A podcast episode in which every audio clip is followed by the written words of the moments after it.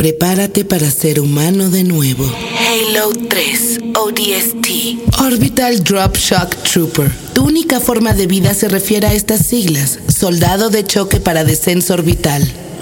I did my research. Watched as you became the soldier we needed you to be.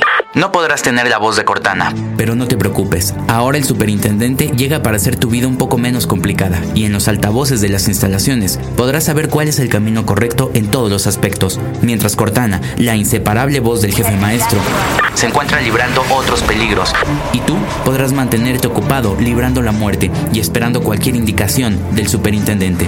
Quizá el que tengas una voz, unos compañeros en algunos casos que te cuiden, pero nada más te da la sensación de avanzar, de no quedarte en un lugar donde la lluvia puede ser lo único que te anime a salir de un lugar solitario. El escenario, pues, es algo que Bungie nos había este, prometido desde aquel primer tráiler de Halo 2. Y esta vez como que sí lograron, porque cuando este Bungie desarrolló eso, el, el, Halo 2 se desvió hacia otra cosa que era mucho más lineal, que era ir de punto A a punto B.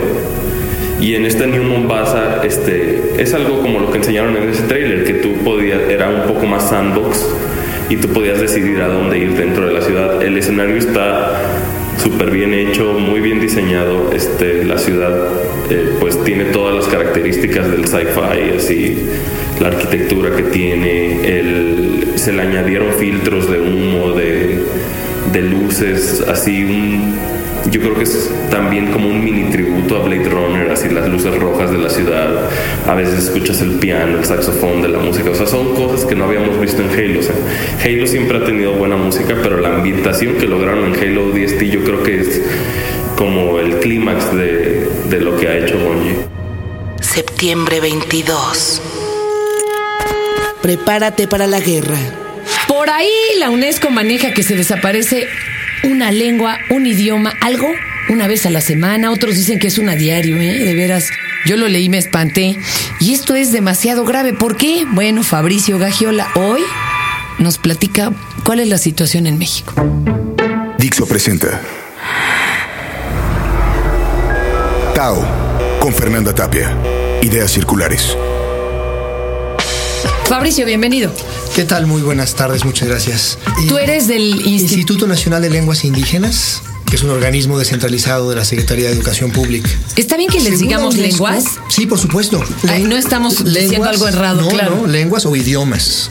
Ajá. Pues son idiomas. Claro. El término que debemos de tratar de eliminar es el de dialectos. Ajá. Para, para ¿En todo el mundo? Sí. Para referirnos a las lenguas indígenas no debemos usar ese término. No ¿Por, por qué? Porque es... No porque sea incorrecto sino porque lleva una carga peyorativa. Mm.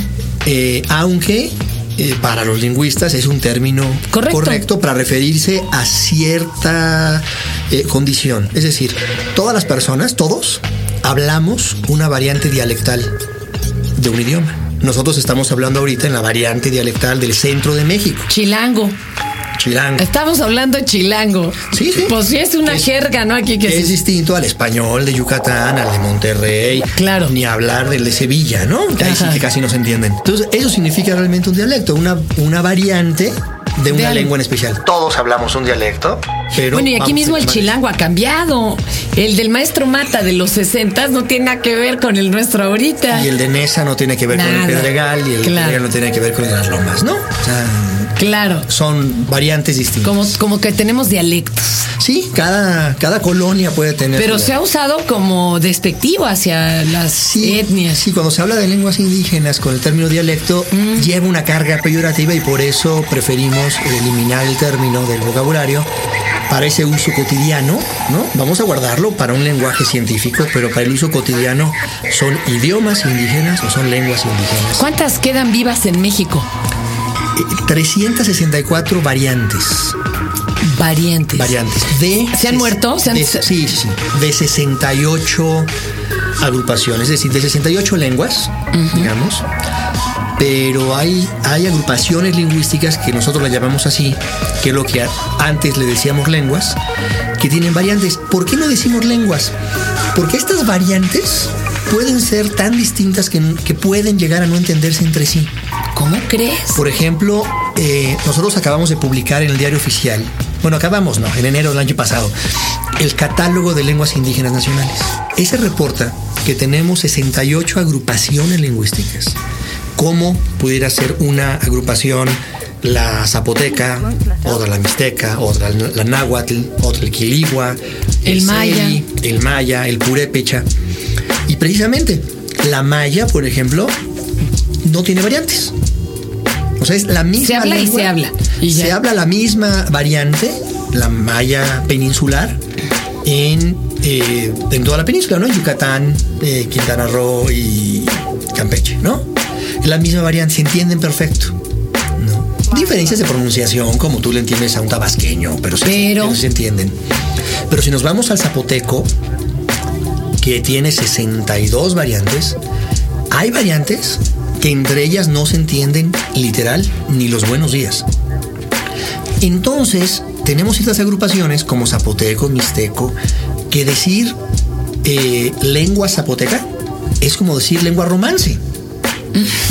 Entonces el señor, el señor juez me pide un traductor de lengua zapoteca. Sí, pero ¿de cuál? Y es como si tú tuvieras una persona detenida catalana y yo te mando un portugués para interpretarlo.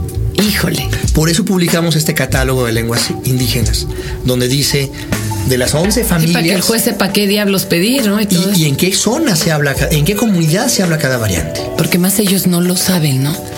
Ellos no están alerta de esta situación, ¿no? Hay un tema muy curioso, sí lo saben, pero luego dicen que sí se entienden.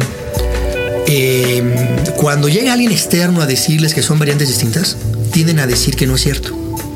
Aunque ellos saben muy bien que no se entienden. ¿Por qué? Porque creen, y lo han dicho, que, es, que, que los quieres dividir. Ah. Claro, el gobierno nos quiere dividir, pero todos somos zapotecos. Oye, no, pues ya los dividieron con estados y con municipios y, con y hablamos salvajada y media. Pues sí, sí, son zapotecos y hablan zapoteco, comparten una historia, pero hablan distinto. ¿Y ustedes se encargan de preservarlas? ¿O porque hay mucha gente que, yo he oído gente muy poco políticamente correcta que dicen, ya, párenle y que todos aprendan español e inglés, ¿no? O sea, inglés y computación. Sí, por favor, inglés y computación. Sí. Entonces, ¿por qué nos sirve preservar esto? hay esas voces a esas voces de, de terminar Neto existen, ¿eh? No crean que se la estoy inventando. o sea. Claro, y lo, yo lo he, leído, en periódicos, ¿no? No, ya todos español y vámonos, ¿no? Es importante porque, eh, primero, voy a decir algo que va a sonar a frase hecha, pero luego, si me permites explicarla, cada lengua, cada idioma encierra una forma de entender el mundo. ¿no? Y eso suena a poesía, pero tiene un fondo.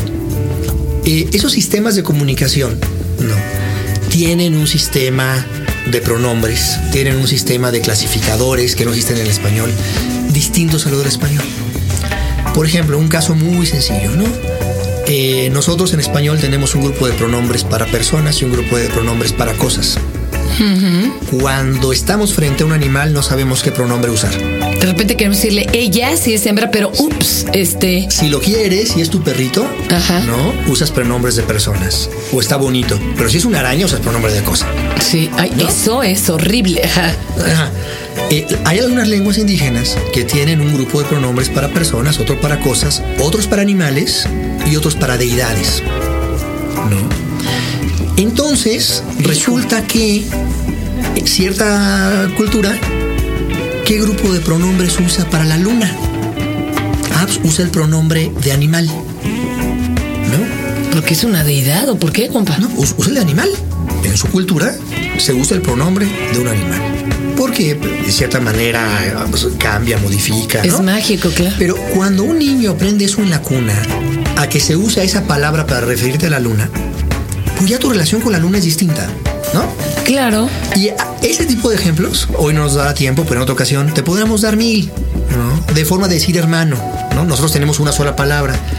Pero hay culturas que dividen si es mayor, si es menor, otros que dividen si es hombre, si es mujer, otros que mezclan si es, si es mujer y el otro hermano es hombre, o, ¿no? Por ejemplo, zapoteco, uno muy sencillo, zapoteco del istmo, tiene una palabra para decir hermano de hombre a hombre, o sea, hermano hombre de un hermano hombre. Otro para decir hermana mujer de otra hermana mujer. Y una tercera palabra para decirse hermanos entre diferentes sexos. Wow. Porque uno siempre es hermano respecto de otro, ¿no? Claro. Entonces, por eso juega el sexo de ambos. Y cuando tú en la cuna aprendes que son tres palabras, aprenderás que tu relación con tu hermano varón no Es puede ser igual con tu hermana mujer. ¿No? Y, Wow. y entre las hermanas es distinta que entre hermanos de diferente sexo, ¿no? Y así. Y no llegamos a simplificar todo al güey, ¿no? Claro. A mí me preocupa eso, porque ya ves cuando hicieron el conteo en un Big Brother, ¿no? De cuántas palabras usaban, llegaban a 60 escasamente. Un vocabulario reducidísimo. Claro, claro. Entonces, toda esta riqueza. Y esto también reduce las ideas, ¿no? Porque dicen también que como hablas, como tú dices, como piensas, pero también es como te comportas en Japón, que el no lo dicen al final o el sí. Por eso te escuchan hasta el final, pues para saber, oye, ¿estás de acuerdo o no? Pero A veces ta- también tienen ese tipo de cosas. O los clasificadores. Cuando Oye. tú cuentas cosas, en el número le agregas, algunas culturas agregan un una partícula que te dice de qué está hecho. Y otras lenguas agregan una partícula que te dice cuál es su forma, si es plana, si es redonda. Y eso tiene que ver con cómo conceptualiza las cosas. Hay gente que ve un objeto, tú ves la figura y una cultura no, no ve la figura, ve el material. Y por eso piensan distinto. ¿Qué tal? Oye, ¿tú hablas todas, todas estas lenguas, No, no, no. idiomas, no? Por supuesto que no. Yo dije, oye, hasta luego. ¿Hay alguna palabra que tenga nombre para el la madre o el padre que han perdido un hijo? Porque ya ves que eso se dice mucho, que no existen palabras eh, entre nuestras Debe, culturas sé, indígenas. yo desconozco. Te lo dejo de tarea, de porque, porque ya ves que dicen que no existe la palabra para ello. Llegando a la oficina. A lo mejor ellos sí. No, por supuesto que debe de existir, ¿no? Qué fuerte. Pero la buscamos. ¿Tu palabra favorita? Mi palabra favorita Sí, en el idioma que sea. Tu palabra favorita.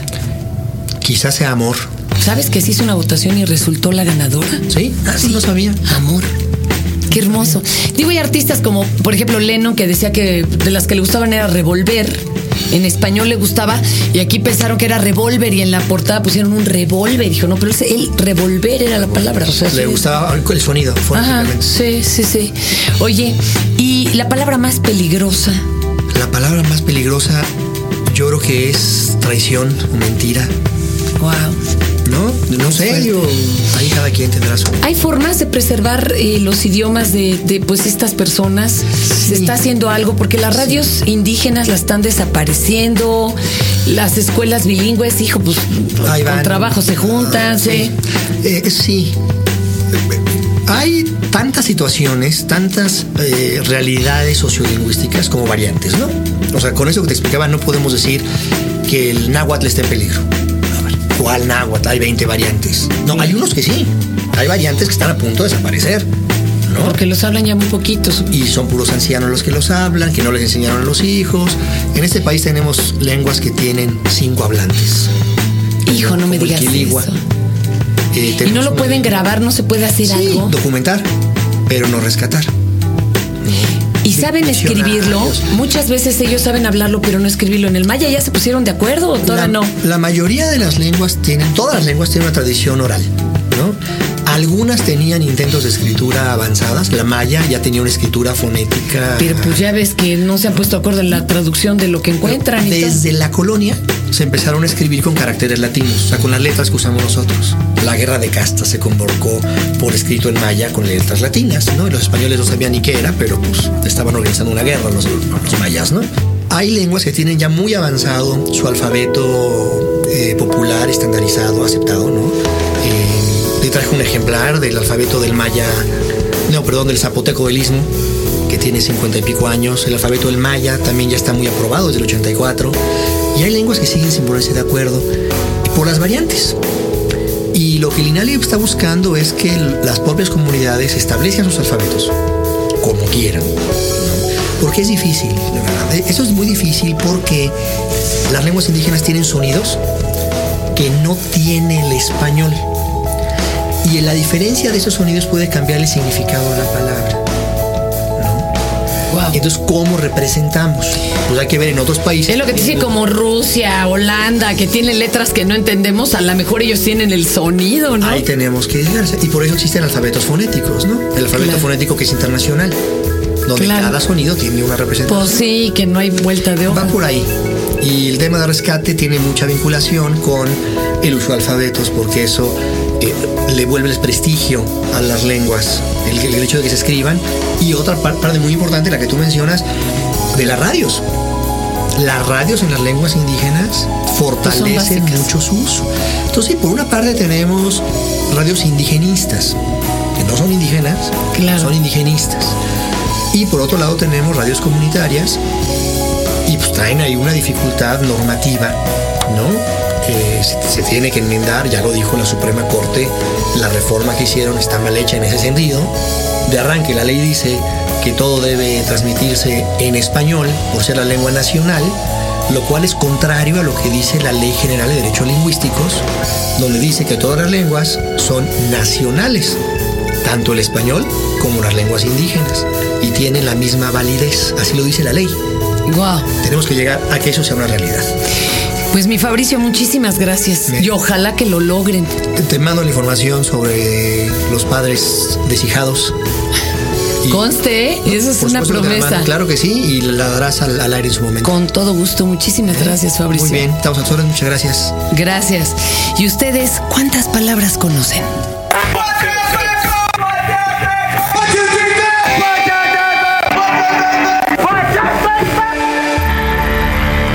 24 de octubre. Cuarto aniversario.